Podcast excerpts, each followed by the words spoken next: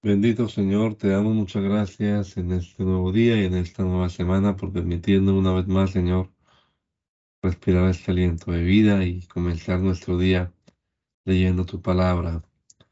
Esperamos, Señor, que tu Espíritu Santo nos ilumine la mente, el entendimiento, Señor, y podamos comprender tu palabra y ponerla en práctica en nuestra vida también, Señor. Danos sabiduría y entendimiento espiritual, Señor, para vivir de acuerdo a ella. Lo rogamos en el nombre de Jesús. Amén. Amén. Estamos en el profeta Ezequiel, capítulo número 30, en la versión Dios habla hoy. El Señor se dirigió a mí y me dijo, tú, hombre, habla en nombre mío y di, esto dice el Señor, griten por el día que ya se acerca. Se acerca el día del Señor. Será un día nublado, un día terrible para las naciones. Vendrá la guerra contra Egipto y cuando allí maten a muchos y le roben sus riquezas y destruyan Egipto hasta sus cimientos, Etiopía se pondrá a temblar. Entonces también en la guerra los soldados de Etiopía y de Libia, de Lidia, de toda Arabia, de Cub y de otros pueblos y los demás países aliados caerán. Esto dice el Señor. Los que apoyen a Egipto morirán en la guerra, desde Migdol hasta Asuán. El orgulloso poder Egipto, de Egipto quedará humillado. Yo el Señor doy mi palabra.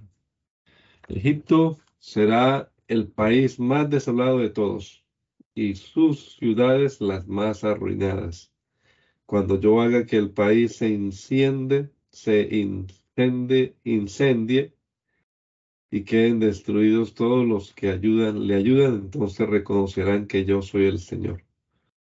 Cuando llegue el día del castigo de Egipto, enviaré mensajeros por mar para que alarmen a las gentes despreocupadas de Etiopía, las cuales se llenarán de terror. Ese día está a punto de llegar. Yo el Señor digo, me voy a valer de Nabucodonosor, rey de Babilonia, para destruir la riqueza de Egipto.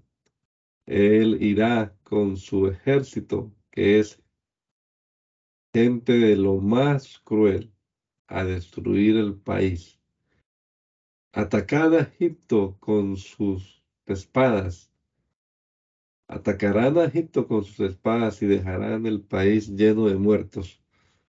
Haré que el Nilo se quede, se seque, y pondré el país en manos de gente malvada. Por medio de esos extranjeros dejaré en ruinas al país y todo lo que hay en él. Yo el Señor he hablado. Yo el Señor digo, voy a destruir los ídolos y a terminar con los falsos dioses de Memphis. Egipto no volverá a tener quien lo gobierne y llenaré de terror el país. Convertiré en ruinas el sur de Egipto. Pondré fuego en Zoán y ejecutaré la sentencia contra Tebas. Descargaré mi ira sobre Sim, la fortaleza de Egipto, y destruiré la riqueza de Tebas. Pondré fuego a Egipto y Sin se retorcerá de dolor. Se abrirán boquetes en las murallas de Tebas y Memphis será atacada en pleno día. Los jóvenes de On y de Subastis morirán en la guerra y a los demás habitantes se los llevarán presos cuando yo destruya el poder de Egipto y acabe con la fuerza de la cual estaban tan orgullosos, el sol se oscurecerá en Tafnes, una nube cubrirá Egipto y a los habitantes de sus ciudades se los llevarán presos. Yo ejecutaré la sentencia contra Egipto y entonces reconocerán que yo soy el Señor. El día 7 del mes primero del año 11, el Señor se dirigió a mí y me dijo, yo le he roto el brazo al faraón rey de Egipto y nadie se lo ha curado ni vendado para que recobre su fuerza y pueda volver a empuñar la espada. Por eso yo, el Señor, digo, yo me declaro enemigo del faraón rey de Egipto voy a romperle los dos brazos, el bueno y el que ya tenía roto, y haré que le caiga la espada de la, se le caiga la espada de la mano. Voy a dispersar a los egipcios entre las demás naciones, a esparcirlos por los diversos países. Voy a dar fuerza a los brazos del rey de Babilonia y a ponerle mi espada en la mano. Voy a romperle al faraón los brazos y él se quedará, se quejará al sentirse herido delante de su enemigo. Daré fuerzas a los brazos del rey de Babilonia y se las quitaré a los brazos del faraón. Cuando yo ponga mi espada en la mano del rey de Babilonia y él se levante contra Egipto, reconocerán que yo soy el Señor. Dispersaré a los egipcios entre los demás pueblos y naciones y entonces reconocerán que yo soy el Señor. El día primero del mes tercero del año once, el Señor se dirigió a mí y me dijo, di al faraón, rey de Egipto, y a toda su gente, ¿con qué se puede comparar tu grandeza? Pareces un ciprés o un cedro del Líbano, con hermosas ramas que dan sombra al bosque, tan alto que su punta llega a las nubes. La lluvia y el agua del suelo le ayudaron a crecer, se formaron ríos alrededor de donde estaba plantado. Sus corrientes regaron todos los árboles de la región. Como tenía tanta agua, creció más que los otros árboles del bosque. Sus ramas aumentaron y se extendieron mucho. Aves de todas clases hacían nidos en sus ramas. Animales salvajes de toda especie daban a luz debajo de ellas. A su sombra podían vivir naciones numerosas. Era un árbol magnífico, inmenso, con ramas muy largas, pues sus raíces estaban junto a aguas abundantes. Ningún cedro del jardín de Dios se podía comparar a él. Ningún pino tenía ramas como las suyas. Ningún castaño tenía tantas hojas. Ningún árbol del jardín de Dios se le igualaba en belleza. Yo lo, lo hice bello y con mucho ramaje. Los demás árboles del Edén, jardín de Dios, le tenían envidia. Pues bien, esto dice el Señor, el árbol llegó a ser tan alto que su punta llegaba a las nubes. Tanto creció que se llenó de orgullo, por eso yo lo he desechado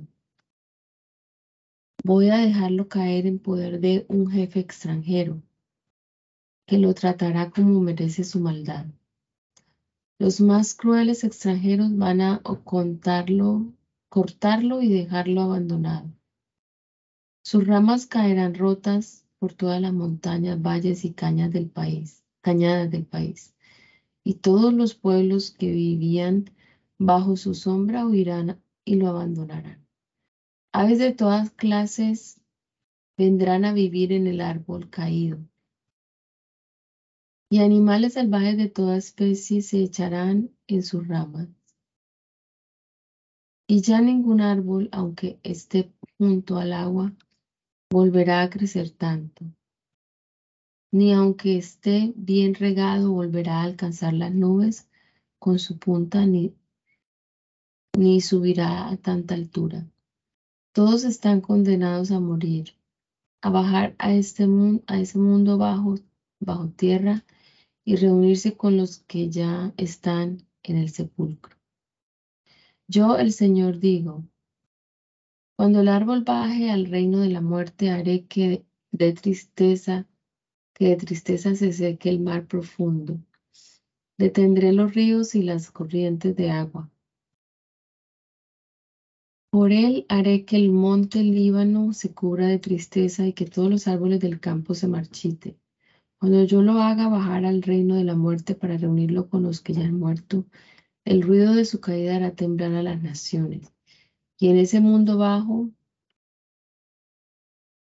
en ese mundo bajo tierra sentirán consuelo los árboles del Edén, los más hermosos y mejor regados del monte Líbano.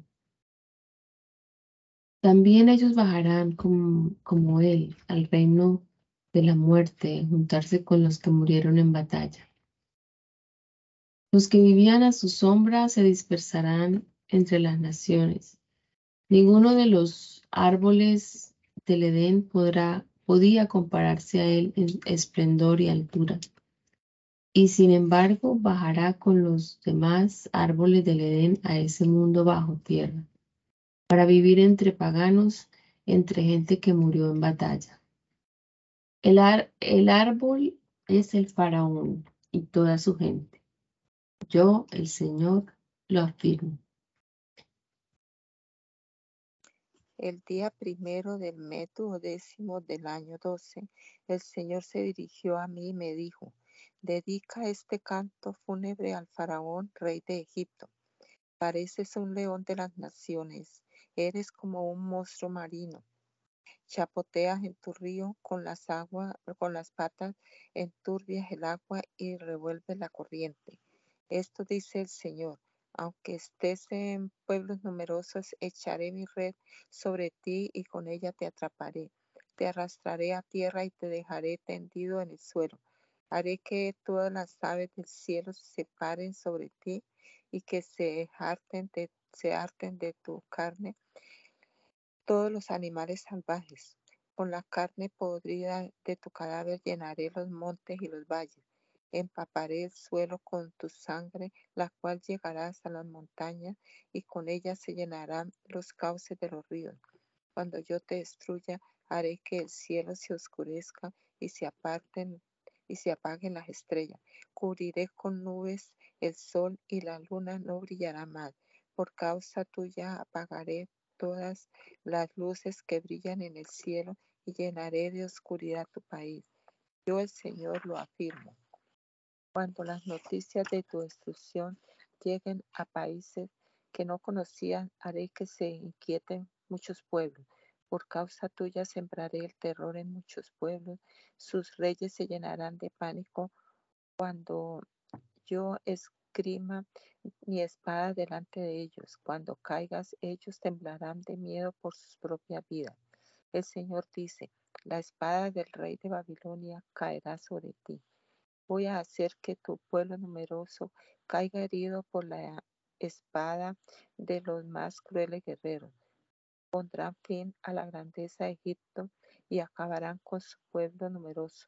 Destruiré todo el ganado que bebe de tus aguas y nunca más los hombres ni los animales las enturbiarán con sus pisadas.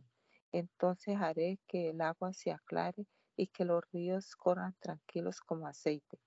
Yo el Señor lo afirmo. Cuando convierta Egipto en un desierto y el país quede vacío sin habitantes, entonces reconocerán que yo soy el Señor. Este es un canto fúnebre y así beberán, deberán cantarlo las mujeres de las diversas naciones cuando lloren por Egipto y por su gente numerosa. Yo el Señor lo afirmo. El día 15 del mes duodécimo del año 12, el Señor se dirigió a mí y me dijo, Tú, hombre, entona en compañía de las mujeres de las diversas naciones un canto fúnebre por el numeroso pueblo de Egipto y por su jefe.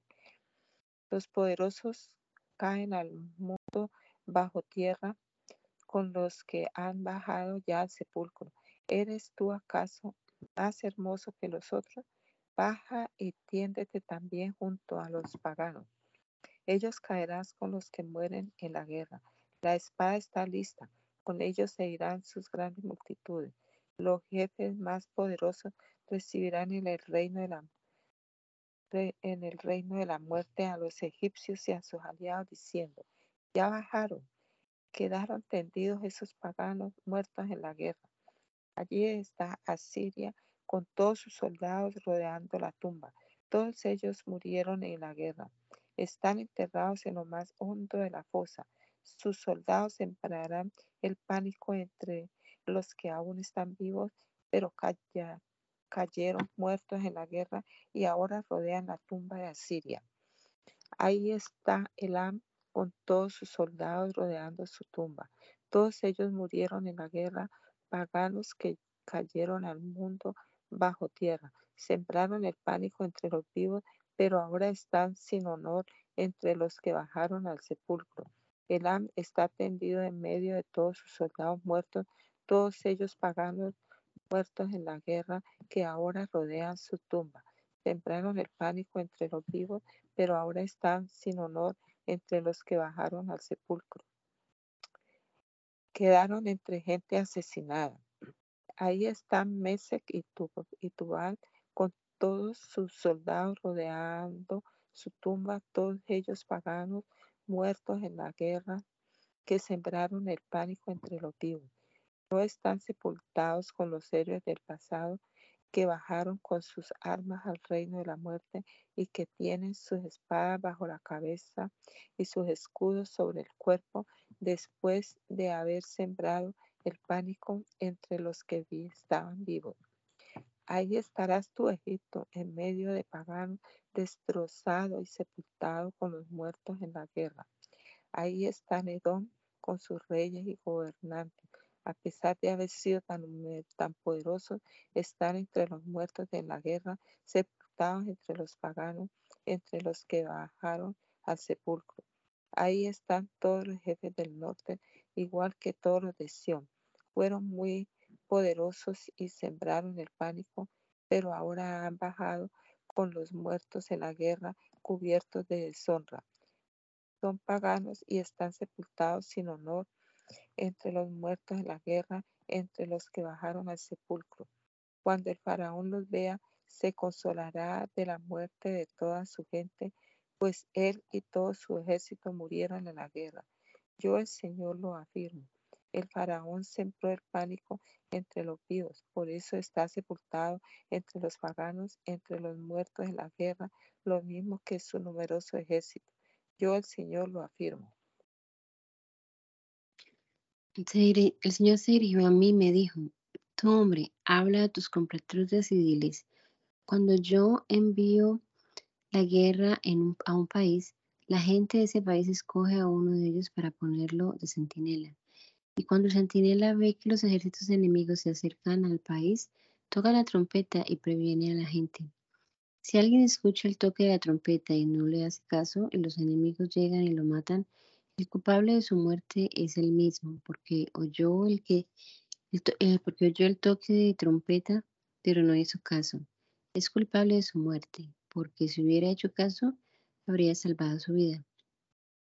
Pero si el centinela ve llegar a los ejércitos enemigos y no toca la trompeta para prevenir a la gente, y los enemigos llegan y matan a alguien, éste morirá por su pecado. Pero yo le pediré al centinela cuentas de esa muerte. Pues a ti, hombre, yo te he puesto como centinela del pueblo de Israel. Tú deberás recibir mis mensajes y comunicarles mis advertencias. Puede darse el caso de que yo pronuncie sentencia de muerte contra un malvado. Pues bien, si tú no hablas con él para advertirle que cambie de vida y él no lo hace, ese malvado morirá por su pecado, pero yo te pediré a ti cuentas de su muerte. Si tú, en cambio, adviertes al malvado que cambie de vida y él no lo hace, él morirá por su pecado, pero tú salvarás tu vida. Tú, hombre, di al pueblo de Israel. Ustedes dicen, estamos cargados de faltas y pecados. Por eso nos estamos muriendo en vida. ¿Cómo podremos vivir? Pero yo, el Señor, Juro por mi vida que no quiero la muerte del malvado, sino que cambies de conducta y viva. Israel, deja esa mala vida que llevas. ¿Por qué habrás de morir? Tú, hombre, di a tus compatriotas. si un hombre bueno peca, su bondad anterior no lo salvará. Si un malvado deja de hacer el mal, su maldad anterior no será causa de su muerte. Si el hombre bueno peca, su bondad anterior no le valdrá para seguir viviendo. Si yo le prometo vida a un hombre bueno y éste, atendiéndose a su bondad, hace el mal, no tomaré en cuenta ninguna buena acción suya, sino que morirá por el mal que haya cometido.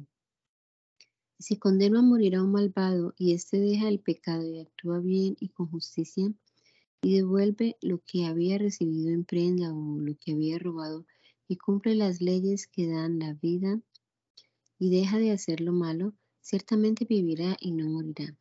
Puesto que ahora actúa bien y con justicia, vivirá, y no me acordaré de ninguno de los pecados que había cometido.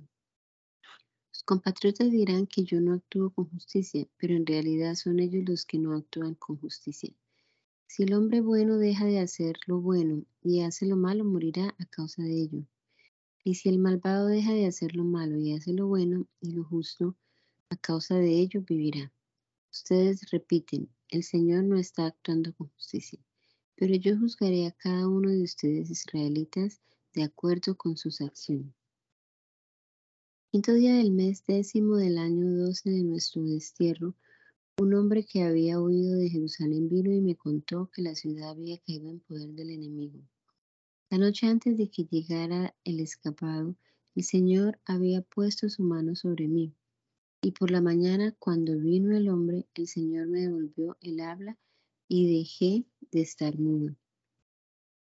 El Señor se dirigió a mí y me dijo, la gente que vive en estas ciudades de Israel que están en ruinas anda diciendo, Abraham era un uno solo y, sin embargo, llegó a ser dueño del país.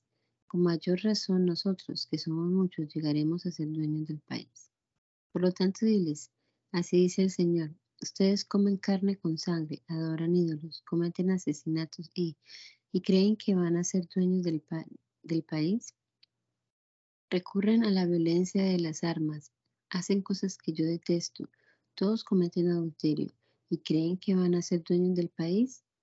Diles también, así dice el Señor, Juro por mi vida que los que viven en las ciudades en ruinas también serán asesinados, y a los que viven en el campo haré que se les coman las fieras, y los que viven en rocas y cuevas morirán de enfermedades. Dejaré el país desierto y en ruinas, y destruiré la fuerza de la cual están tan está tan orgulloso. Los montes de Israel quedarán desiertos, nadie pasará por ellos. Cuando yo deje desierto y en ruinas el país a causa de los pecados detestables que ellos cometieron, entonces reconocerán que yo soy el Señor. Tus compatriotas hablan de ti junto a las murallas y en las puertas de, sus, de las casas y se dicen unos a otros, vengan, vamos a ver el mensaje que ha venido de parte del Señor. Y así mi pueblo viene y se sienta delante de ti como acostumbraba hacerlo para oír tus palabras, pero no las ponen en práctica. Repiten como si fueran canciones amorosas, pero su corazón va tras el dinero. Ellos te consideran como uno que canta canciones amorosas, que tiene hermosa voz y toca bien el arpa. Escuchan tus palabras, pero no las ponen en práctica. Sin embargo, todo ello va a cumplirse y cuando se cumpla reconocerán que sí había un profeta entre ellos. El Señor se dirigió a mí y me dijo, tú hombre, habla en mi nombre contra los pastores de Israel y diles, esto dice el Señor, hay de los pastores de Israel que se cuidan a sí mismos, lo que deben cuidar los pastores es el rebaño. Ustedes se beben la leche, se hacen vestidos con la lana, matan las ovejas más gordas, pero no cuidan el rebaño. Ustedes no ayudan a las ovejas débiles, ni curan a las enfermas, ni vendan a las que tienen alguna pata rota, ni hacen volver a la que se extravía, ni buscan a la que se pierde, sino que las tratan con dureza y crueldad. Mis ovejas se quedaron sin pastor y se dispersaron. Las fieras salvajes se las comieron. Se dispersaron por todos los montes y cerros altos se extraviaron por toda la tierra y no hubo nadie que se preocupara por ellas y fuera a buscarlas. Así que, pastores, escuchen bien mis palabras. Yo el Señor lo juro por mi vida. Fieras salvajes de todas las clases han robado y devorado a mis ovejas porque no tienen pastor. Mis pastores no van a buscar a las ovejas, los pastores cuidan de sí mismos, pero no de mi rebaño. Por eso, pastores, escuchen las palabras que yo el Señor les dirijo. Pastores, yo me declaro su enemigo y les voy a reclamar mi rebaño. Les voy a quitar el encargo de cuidarlo para que no sigan cuidando, no se sigan cuidando ustedes mismos. Rescataré a mis ovejas para que ustedes no se las sigan comiendo. Yo el Señor digo, yo mismo voy a encargarme del cuidado de mi rebaño. Como el pastor se preocupa por sus ovejas cuando están dispersas, así me preocuparé yo de mis ovejas y las rescataré de los lugares por donde se dispersaron, como eh, se dispersaron en un día oscuro y de tormenta. Las sacaré de los países extranjeros, las reuniré y las llevaré a su propia tierra. Las llevaré a comer a los montes de Israel y por los arroyos y por todos los lugares habitados del país. Las llevaré a comer los mejores pastos en los pastizales de las altas montañas de Israel. Allí podrán descansar y comer los pastos más ricos. Yo mismo seré el pastor de mis ovejas, yo mismo las llevaré a descansar, yo el Señor lo afirmo. Buscaré a las ovejas perdidas, traeré a las extraviadas, vendaré a las que tengan alguna pata rota, ayudaré a las débiles, cuidaré a las gordas y fuertes, yo las cuidaré como es debido. Yo el Señor digo, escuchen, ovejas mías Voy a hacer justicia entre los corderos y los cabritos. No les basta con comerse el mejor pasto, sino que tienen que pisotear el que queda. Beben el agua clara y las demás la enturbian con las patas. Y mis ovejas tienen que comer el pasto que ustedes han pisoteado y beber el agua que ustedes han enturbiado. Por eso yo, el Señor, les digo, voy a hacer justicia entre las ovejas gordas y las flacas Ustedes han dejado, alejado empujones a las débiles, las han atacado a cornadas y las han hecho huir. Pues yo voy a salvar a mis ovejas. No dejaré que las sigan robando. Voy a hacer justicia entre las ovejas. Voy a hacer que vuelva mi siervo David y lo pondré como único pastor y él las cuidará. Él será su pastor. Yo el Señor seré su Dios y mi siervo David será su jefe. Yo el Señor he hablado. Voy a hacer una alianza con ellas para asegurarles una vida tranquila. Haré desaparecer las fieras del país para que mis ovejas puedan vivir tranquilas en campo abierto y dormir en los bosques. Yo pondré a mis ovejas alrededor de mi, mi santo monte y las bendeciré les enviaré lluvias de bendición en el tiempo oportuno. Los árboles del campo darán su fruto, la tierra dará sus cosechas y ellas vivirán tranquilas en su propia tierra. Cuando yo libere a mi pueblo de quienes lo han esclavizado, entonces reconocerán que yo soy el Señor. Los pueblos extranjeros no volverán a apoderarse de ellos, ni las fieras volverán a devorarlos vivirán tranquilos sin que nadie los asuste.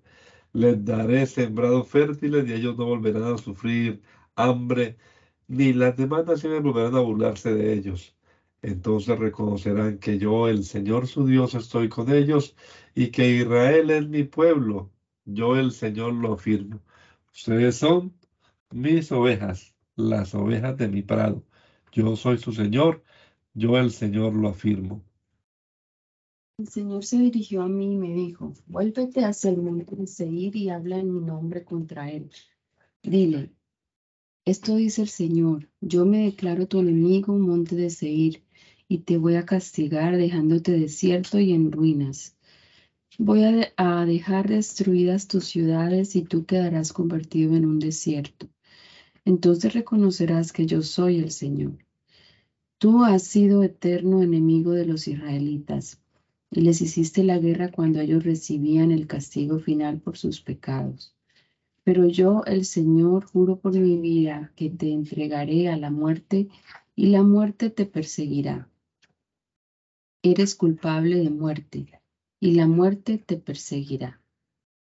Te voy a dejar desierto y en ruinas, monte de Seir, y no permitiré que nadie vuelva a pasar por ti.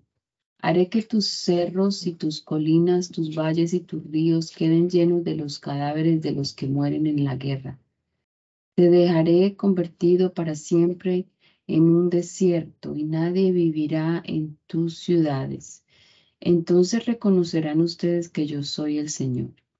Tú dijiste, el país de Israel con sus dos reinos será mío. Yo seré su dueño, a pesar de que el Señor viva allí. Pero yo, el Señor, juro por mi vida que voy a tratarte a ti con la misma ira, envidia y odio con que tú trataste a Israel. Cuando yo te castigue, ellos me reconocerán. Entonces verás que yo, el Señor, había escuchado todos los insultos que lanzaste contra los montes de Israel. Tú dijiste, son un desierto. Ahora los podemos devorar. Abriste la boca desafiándome y se te soltó la lengua contra mí. Yo lo escuché. Pues esto digo yo, el Señor, toda la tierra se va a alegrar cuando yo te destruya. Tú te alegraste cuando fue destruido el país que Israel recibió en propiedad, pero lo mismo pasará contigo. Quedarás hecho un desierto, monte de Seir, país de Edom. Entonces reconocerán que yo soy el Señor. Y tú, hombre, habla en nombre mío en las montañas de Israel y diles que escuchen mi palabra. Yo, el Señor, digo, los enemigos de Israel se creen dueños ya de las montañas eternas. Pues bien, habla en mi nombre y diles. Esto dice el Señor. De todas partes las atacan ustedes y las destruyen. Todos los pueblos extranjeros se han apoderado de ustedes y la gente las trata con burla y desprecio.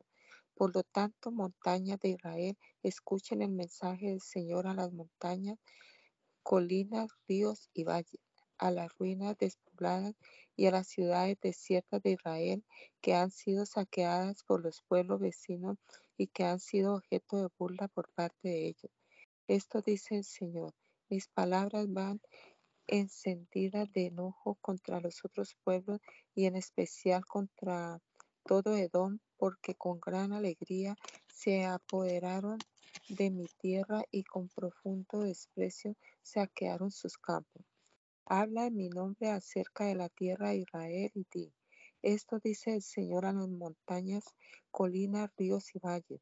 Yo tengo palabras de ira y furor por los insultos que han sufrido ustedes de parte de las naciones extranjeras. Por lo tanto, yo, el Señor, juro que los pueblos vecinos de ustedes se verán cubiertos de vergüenza. Ustedes, en cambio, montañas de Israel, estarán cubiertas de árboles grandes y con mucho fruto para mi pueblo Israel, que ya está a punto de regresar. Yo la voy a proteger y haré que sean cultivadas y sembradas.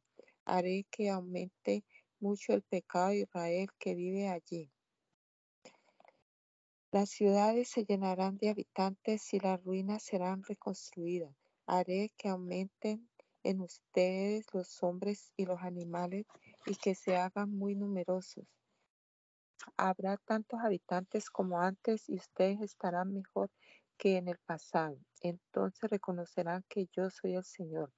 Haré que mi pueblo camine sobre ustedes montañas de Israel, y que tomen ellos posesión de ustedes como dueños, y ustedes no volverán a dejarlos sin hijos. Yo el Señor digo, a ustedes montañas las acusan de comerse a la gente y de dejar sin hijos a su pueblo. Pues bien, ustedes no volverán a comerse a la gente ni a dejar sin hijos a su pueblo. Yo el Señor lo afirmo. No permitiré que oigan de nuevo los insultos de las naciones extranjeras. No recibirán más ofensa de esos pueblos porque ustedes no volverán a dejar sin hijos a su pueblo. Yo el Señor lo afirmo. El Señor se dirigió a mí y me dijo, cuando los israelitas vivían en su tierra, la profanaron con sus malas acciones. Su manera de vivir era para mí algo sucio y repugnante. Entonces descargué mi ira sobre ellos por los asesinatos que cometieron en el país y por la manera en que lo profanaron adorando a, los ídolos. Y en castigo de sus malas acciones los dispersaré entre los demás países y naciones. Pero en todos los pueblos a donde ellos llegaban, ofendían mi santo nombre, pues la gente decía, estos son el pueblo del Señor, pero vinieron pero tuvieron que salir de su país. Entonces me dolió ver que por culpa de Israel mi santo nombre era profanado en cada nación a donde ellos llegaban. Por eso dile al pueblo de Israel, esto dice el Señor. Lo que voy a realizar no es por causa de ustedes, israelitas, sino por mi santo nombre que ustedes han ofendido entre las naciones a donde han ido. Yo voy a mostrar ante las naciones la santidad de mi gran nombre que ustedes han ofendido entre ellas. Cuando yo lo haga, ellas reconocerán que yo soy el Señor. Yo el Señor lo afirmo. Yo los sacaré a ustedes de todas esas naciones y países. Los reuniré y los haré volver a su tierra. Los lavaré con agua pura, los limpiaré de todas las impurezas, los purificaré del contacto con tus ídolos, pondré en ustedes un corazón nuevo y un espíritu nuevo. Quitaré de ustedes ese corazón duro como la piedra y les pondré un corazón dócil.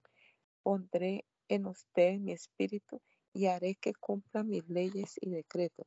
Vivirán en el país que di a sus padres y serán mi pueblo y yo seré su Dios. Los libraré de todo lo que les, lo que les manche. Haré que el trigo abunde y no volveré a enviarles hambre.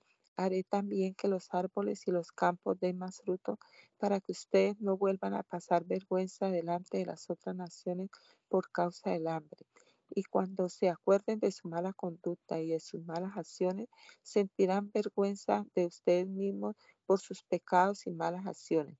Yo el Señor lo afirmo. Sepan, israelitas, que no hago esto porque ustedes lo merezcan. Sientan vergüenza y confusión por su conducta. Yo el Señor digo, cuando yo los purifique de todos sus pecados, haré que vivan en sus ciudades y que reconstruyan su ruina. La tierra que había quedado desierta, en vez de quedar desierta, será cultivada a la vista de todos los que pasen, pasan. Y se dirá, esta tierra que había quedado desierta ahora se parece al jardín de Edén. Las ciudades que habían sido destruidas, arrasadas y dejadas en ruina, ahora son unas fortalezas y están habitadas. Entonces los pueblos vecinos se que queden con vida reconocerán que yo, el Señor, reconstruyo lo, lo destruido y vuelvo a sembrar lo arrasado. Yo, el Señor, lo he dicho y lo realizaré. Yo, el Señor, digo, aún haré algo más. Concederé al pueblo de Israel lo que me pida que haga por ellos. Multiplicaré su gente como un rebaño. Las ciudades en ruinas se llenarán de tanta gente que se parecerá a las ovejas que en las fiestas se llevan a Jerusalén para ofrecerlas en sacrificio. Entonces reconocerán que yo soy el Señor. El Señor puso su mano sobre mí y me hizo salir lleno de su poder. Me colocó en un valle que estaba lleno de huesos. Señor me hizo recorrer en todas direcciones. Los huesos cubrían el valle. Eran muchísimos y estaban completamente secos. Entonces me dijo, ¿Crees tú que estos huesos pueden volver a tener vida? Yo le respondí, Señor, solo tú lo sabes. Entonces el Señor me dijo, habla en mi nombre a estos huesos, diles, huesos secos, escuchen este mensaje del Señor. El Señor les dice, voy a hacer entrar en ustedes aliento de vida para que revivan. Les pondré tendones, los rellenaré de carne, los cubriré de piel y les daré aliento de vida para que revivan. Entonces reconocerán ustedes que yo soy el Señor. Yo les hablé como Él me lo había ordenado, y mientras les hablaba oí un ruido. Era un terremoto, y los huesos comenzaron a juntarse, a juntarse unos con otros. Y vi que sobre ellos aparecían tendones y carne, y que se cubrían de piel, pero no tenían aliento de vida. Entonces el Señor me dijo, habla en mi nombre al aliento de vida y dile, Así dice el Señor, aliento de vida. Vende los cuatro puntos cardinales y da vida a estos cuerpos muertos. Yo hablé en nombre del Señor como Él me lo ordenó, y el aliento de vida vino y entró en ellos, y ellos revivieron y se pusieron de pie. Eran tantos que formaban un ejército inmenso. Entonces el Señor me dijo, el pueblo de Israel es como estos huesos. Andan diciendo, Nuestros huesos están secos, no tenemos ninguna esperanza y estamos perdidos. Pues bien, háblales en mi nombre y diles, esto dice el Señor, pueblo mío, Voy a abrir las tumbas de ustedes, voy a sacarlos de ellas y a hacerlos volver a la tierra de Israel. Y cuando yo abra sus tumbas y los saque de, ellas, reconocerán ustedes por lo mío que yo soy el Señor. Yo pondré en ustedes mi aliento de vida, y ustedes revivirán, y los instalaré en su propia tierra. Entonces sabrán que yo, el Señor, lo he dicho y lo he hecho. Yo, el Señor, lo afirmo. El Señor se dirigió a mí y me dijo, toma un palo y escribe en él, Judá y sus aliados israelitas. Toma luego otro palo y escribe, José, representado por Efraín, y todos sus aliados del resto de Israel. Enseguida júntalos en tu mano el uno con el otro, de manera que formen un uno solo. Cuando tus compatriotas te digan, explícanos lo que esto significa, diles, esto, esto dice el Señor, voy a tomar el palo de José que está en manos de Efraín y de las demás tribus aliadas de Israel, y lo voy a juntar con el palo de Judá para convertirlos en uno solo, en un solo palo en mi mano. Ten, ten en tu mano a la vista de ellos los dos palos sobre los cuales escribiste. Luego diles, esto dice el Señor, voy a sacar a los israelitas de entre las naciones a donde han ido a parar los reuniré de todas partes y los haré volver de su tierra.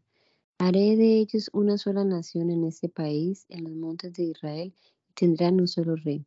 No volverán a estar divididos en dos naciones, ni separados en dos reinos. Tampoco volverán a, a mancharse adorando ídolos repugnantes ni cometiendo toda clase de pecados. Yo los libraré de todas las infidelidades que han cometido y los limpiaré de sus pecados. Ellos serán mi pueblo y yo seré su Dios. Mi siervo David será el rey y único pastor de todos ellos, y ellos me obedecerán y cumplirán mis leyes y decretos.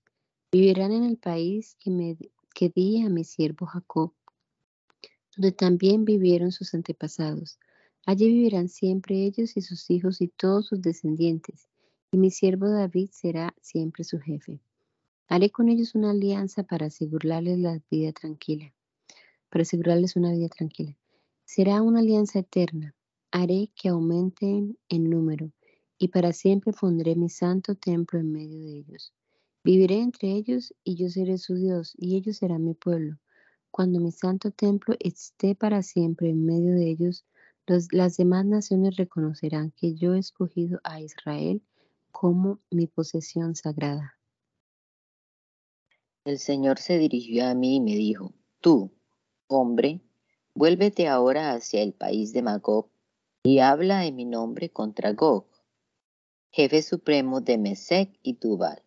Dile, esto dice el Señor, Gog, jefe supremo de Mesec y Tubal, yo me declaro tu enemigo. Te voy a hacer volver, te voy a poner ganchos en la boca, te voy a sacar a ti y a toda tu caballería con sus jinetes de elegantes uniformes, ese enorme ejército armado de espadas y escudos de diversas clases. Irán acompañados de gente de Persia, Etiopía y Libia, todos ellos con escudos y cascos, y también de todos los soldados de Gomer y de Bet Togarma, de lo más lejano del norte, los numerosos pueblos aliados tuyos. Prepárate y ármate, tú y todos los ejércitos que están contigo. Tómalos bajo tu mando. Al cabo de muchos años vas a recibir la orden de invadir un país que estuvo en guerra, pero que ya se habrá restablecido. Un pueblo que estuvo disperso entre muchas naciones y que había sido arrasado para siempre pero que ya se habrá vuelto a reunir en los montes de Israel. Para entonces ellos habrán regresado ya de muchos países y estarán todos viviendo tranquilos. Llegarás tú como un nubarrón para cubrir el país y lo invadirás como una tormenta con todos tus ejércitos y pueblos numerosos. Yo el Señor digo, en, este, en ese tiempo se te ocurrirán planes malvados. Vas a decir, voy a invadir un país indefenso de gente que vive tranquila y confiada, toda en ciudades sin murallas, sin puertas ni trancas. Lo voy a saquear y robar, voy a atacar ciudades ya reconstruidas de un pueblo que se ha reunido de varias naciones, que tiene ganado y otras propiedades y que vive en el centro del mundo. La gente de Sabá y de Dam y los comerciantes de Tarsis y demás ciudades te preguntarán, ¿viniste a robar? ¿Reuniste tus ejércitos para saquear y apoderarte de la plata y de oro, del ganado y otras propiedades y llevarte una enorme riqueza? Pues bien, habla en mi nombre a Gog y dile, esto dice el Señor, cuando mi pueblo Israel viva tranquilo, tú te pondrás en marchas, en marcha, desde tu tierra, en lo más lejano del norte, acompañado de ejércitos fuertes y numerosos y tropas de caballería, y atacarás a mi pueblo de a mi pueblo Israel. Tú, Gog, cubrirás la tierra como un nubarrón. En esos últimos días te haré venir contra mi tierra para que por medio de ti las demás naciones me reconozcan cuando yo demuestre mi santidad delante de ellos.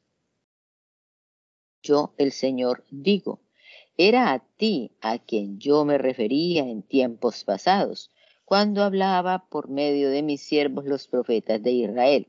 Ellos anunciaron en aquellos en aquel tiempo que yo te haría venir para que atacaras a Israel.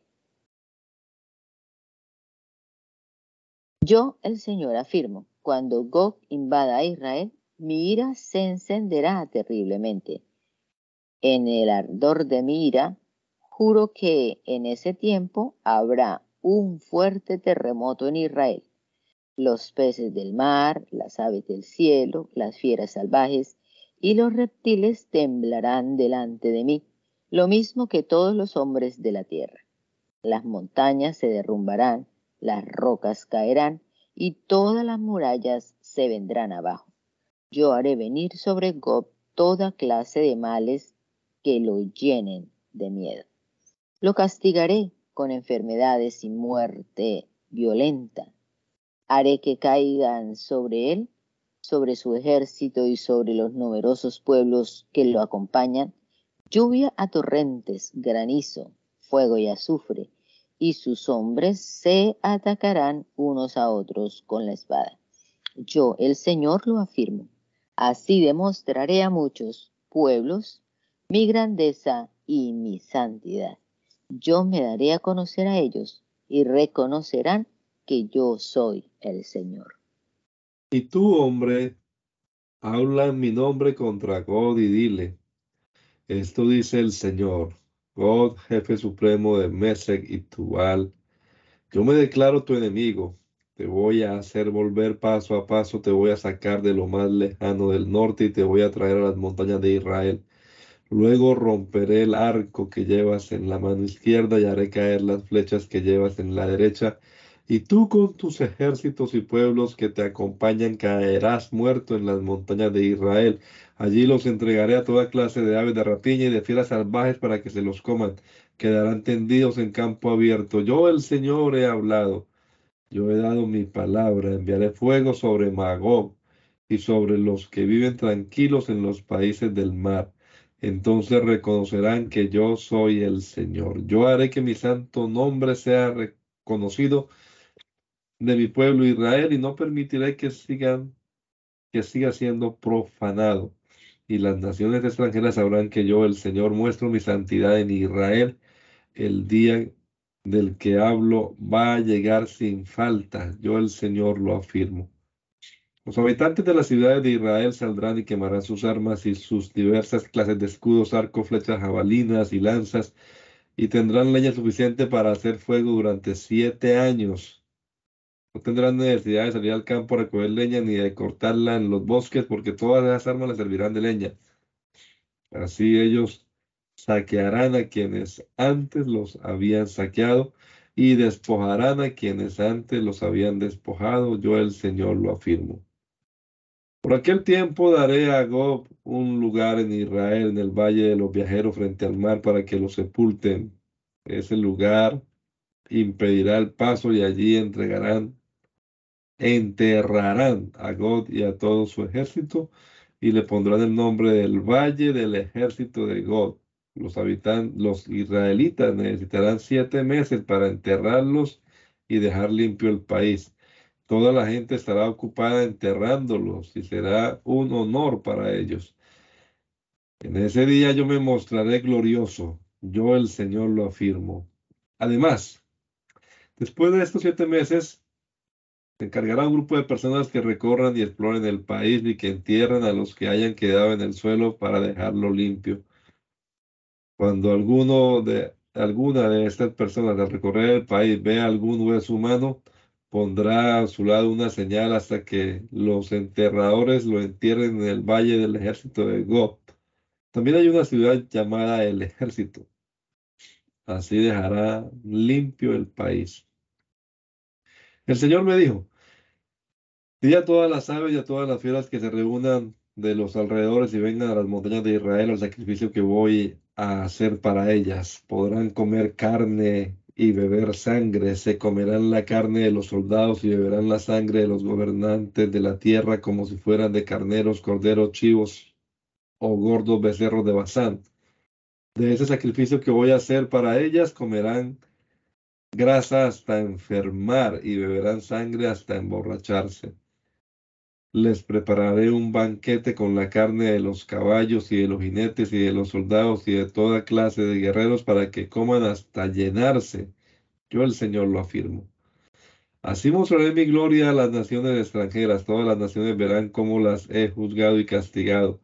De ese día en adelante Israel reconocerá que yo soy el Señor su Dios y las naciones extranjeras sabrán que los israelitas fueron al desierto por causa de sus pecados porque me fueron infieles y que yo les volví la espalda y dejé que los enemigos los vencieran y los mal y los mataran a todos en la guerra.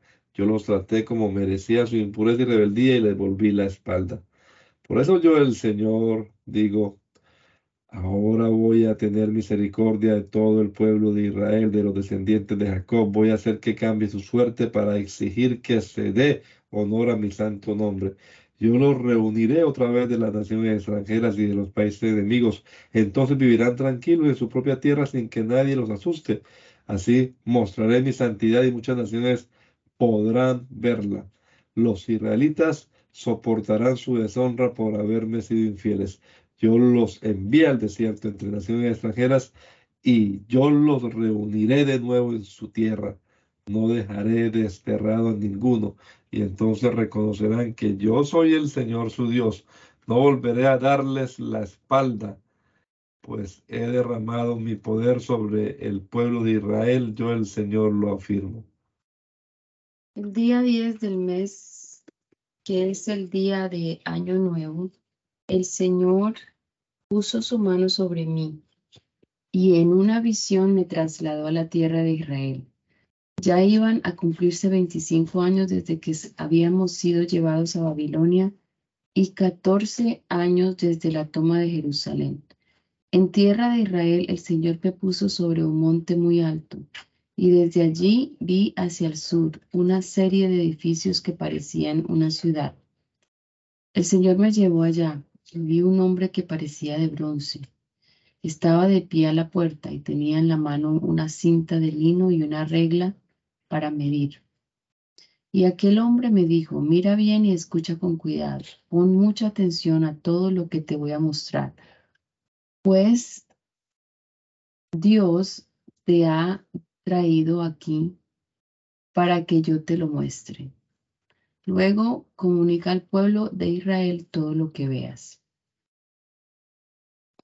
Por fuera del templo había una muralla que lo rodeaba la regla que el hombre tenía en la mano medía tres metros.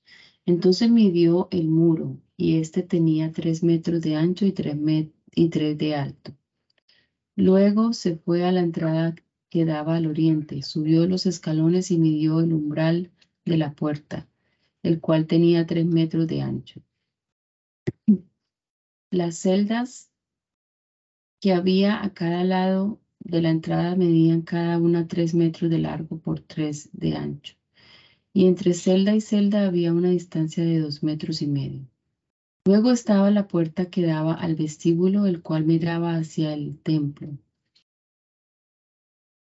El umbral de esta puerta tenía tres metros de ancho. El hombre midió el vestíbulo que daba entrada al templo y el vestíbulo medía cuatro metros. Había dos pilastras de un metro de grueso. En en cada lado de la entrada oriental había tres celdas, todas del mismo tamaño, y las pilastras que había a cada lado eran también del mismo tamaño. Luego el hombre midió la puerta de entrada, tenía cinco metros de ancho y la entrada seis metros y medio. Delante de cada celda había un pequeño muro que tenía medio metro de ancho por cada lado. Cada celda medía tres metros de ancho por tres de largo. Luego midió el ancho total de la entrada desde el fondo de una celda hasta el fondo de la celda de enfrente, pasando de una puerta a la puerta de enfrente. Y medía 12 metros y medio. Luego midió el vestíbulo, 10 metros. El edificio de entrada daba por todos lados al atrio. El largo total desde la parte exterior de la puerta hasta la parte interior del vestíbulo era de 25 metros. Las celdas, lo mismo que sus pilastras, tenían ventanas con rejas por dentro y alrededor del edificio de entrada. Igualmente, el vestíbulo tenía ventanas alrededor por la parte de adentro. En las pilastras había grabados de palmera, de palmeras. El hombre me llevó después al atrio exterior. El atrio tenía un empedrado a su alrededor y treinta cuartos daban a él. Este empedrado, que era el más bajo, se extendía por los castados de los edificios de entrada y su ancho era igual al largo de ellos. El hombre midió la distancia que había desde el frente de la puerta de abajo de abajo hasta la parte de afuera de la puerta interior y era de 50 metros. También había una entrada que daba al norte del atrio exterior. El hombre la midió a lo largo y a lo ancho. Tenía también tres celdas a cada lado y pilastras y vestíbulos de medidas iguales a las de la entrada oriental, es decir, de 25 metros de largo por 12 y medio metros de ancho. El vestíbulo, las ventanas y las palmeras eran del mismo tamaño que los de la entrada oriental. Aquí también se subía por una escalinata de siete escalones y el vestíbulo quedaba por la parte de adentro. Tanto al oriente como al norte, frente a la entrada exterior, había otra entrada que conducía al atrio interior. El hombre midió la distancia entre las dos entradas y era de 50 metros. Luego el hombre me llevó al sur, donde había una entrada, y midió las pilastras y el vestíbulo, que medían lo mismo que las otras. El edificio de entrada con su vestíbulo tenía ventanas alrededor, como los otros. Medía un total, medía en total 25 metros de largo por 12 y medio de ancho. Tenía también una escalinata de siete escalones y el vestíbulo quedaba también en la parte interior. Las pilastras tenían también grabados de palmeras, una de cada lado. El atrio interior tenía también una puerta que daba hacia el sur. El hombre midió la distancia entre las dos puertas del lado sur y era de, de, 50 metros. Luego me llevó por la entrada sur hacia el atrio interior. Midió la puerta del sur y tenía las mismas medidas de las puertas interior, anteriores. Sus celdas, vestíbulo y pilastras eran del mismo tamaño que los otros. El edificio de entrada con su vestíbulo también tenía ventanas alrededor y medía en total 25 metros de largo por 12 y medio de ancho. El vestíbulo daba hacia el atrio exterior. Las pilastras tenían grabados de palmeras. A esta puerta se subía por una escalinata de ocho escalones. Enseguida me llevó al atrio interior por el lado de oriente. y midió la entrada, la cual medía lo mismo que las otras. Sus celdas, pilastras y vestíbulo eran también de iguales medidas que los otros.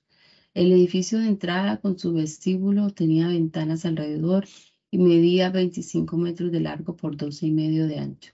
El vestíbulo daba hacia el atrio exterior. Las pilastras tenían grabados de palmeras a cada lado. A esta puerta se subía por una escalinata de ocho escalones. Luego aquel hombre me llevó a la entrada que daba al norte y midió la entrada, la cual medía lo mismo que las otras, y tenía también celdas, pilastras, vestíbulo y ventanas alrededor. El edificio de entrada medía 25 metros de largo por 12 y medio de ancho. El vestíbulo daba hacia el atrio exterior. Las pilastras tenían grabados de palmeras a cada lado. A esta puerta se subía por una escalinata de ocho escalones. Había también un cuarto que se comunicaba con el vestíbulo de la entrada. Allí era donde se lavaban los animales para el holocausto. En el vestíbulo de la entrada había cuatro mesas, dos a cada lado, sobre las que mataban a los animales para el holocausto y para los sacrificios por el pecado o por, o por la culpa. Fuera del vestíbulo de la entrada norte había también dos mesas a cada lado, de manera que había cuatro mesas dentro y cuatro mesas fuera del edificio de entrada. Ocho mesas en total. Sobre ellas se mataban a los animales. Los cuatro las cuatro mesas para los animales que se quemaban eran de piedra de cantera. Medían 75 centímetros de largo por 75 centímetros de ancho y 50 centímetros de alto. Y sobre ellas se colocaba la carne de las ofrendas. Por la parte interior del cuarto, a todo su alrededor había un borde de 6 centímetros de ancho sobre el que se colocaban la ofrenda de harina y los utensilios necesarios para matar a los animales del holocausto. En el atrio interior, fuera de las puertas interiores, había dos cuartos, uno junto a la puerta interior norte mirando hacia el sur y otro junto a la puerta interior sur mirando hacia el norte. El hombre me dijo, el cuarto que mira hacia el sur es para los sacerdotes que prestan servicio en el templo y el cuarto que mira hacia el norte es para los sacerdotes que prestan servicio en el altar. Son descendientes de Sadoc y son los únicos levitas que pueden acercarse al Señor para servirle. El hombre midió después el atrio interior, que era un cuadrado de 50 metros por lado. El altar estaba delante del templo. El hombre me llevó al vestíbulo del templo y midió las pilastras del vestíbulo. Cada una tenía dos metros y medio de grueso. La puerta tenía siete metros de ancho y los soportes de la puerta del vestíbulo medían un metro y medio de ancho cada uno. El vestíbulo medía diez metros de ancho por seis de profundidad y se subía a él por una escalinata de diez escalones. Junto a cada pilastra había una columna. Enseguida el hombre me llevó al interior mismo del templo y midió las pilastras. Ambas tenían tres metros de grueso. La puerta tenía cinco metros de ancho. Sus soportes medían dos metros y medio de ancho cada uno. Luego midió la sala central y tenía 20 metros de largo por 10 de ancho. Después fue a la sala del fondo y midió las pilastras de la entrada y cada una tenía un metro de grueso. La entrada tenía tres metros de ancho y las pilastras de cada lado medían tres metros y medio de grueso. Luego midió la sala del fondo y medía diez metros por lado. Entonces me dijo, este es el lugar santísimo. Luego el hombre midió la pared exterior del templo y tenía tres metros de grueso. Alrededor del templo y unidas al mismo había celdas de dos metros de profundidad. Estas celdas estaban una sobre otra formando tres pisos y en cada piso había 30 celdas. El muro del templo era más estrecho en cada piso y sobre estos entrantes se apoyaban las vigas de la celda de modo que no quedaban empotradas en el muro. Por fuera de las celdas que rodeaban el templo había una rampa que llegaba hasta la parte de arriba y así se podía subir desde la planta baja al piso intermedio y al de arriba. Yo vi que por todos lados el templo estaba sobre una base elevada, sobre la cual también estaban construidas las celdas. Esta base tenía una altura de tres metros, la pared exterior de las celdas tenía dos metros y medio de grueso y alrededor de todo el templo, entre las celdas que rodeaban el templo y los cuartos de los sacerdotes, había un espacio libre de diez metros de ancho. Las celdas se comunicaban con el espacio libre por medio de una puerta hacia el norte y otra hacia el sur. El espacio libre tenía a todo lo largo un muro de dos metros y medio de grueso.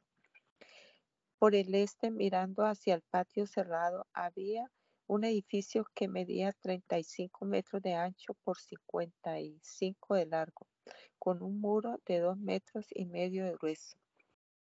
El hombre midió el templo y tenía en total 50 metros de largo. El ancho del patio cerrado más el edificio y sus muros también era de 50 metros. La fachada del templo más la parte del patio cerrado que daba al oriente medía 50 metros. Luego midió el largo del edificio que quedaba detrás del templo frente al patio cerrado más los muros de cada lado y era de 50 metros.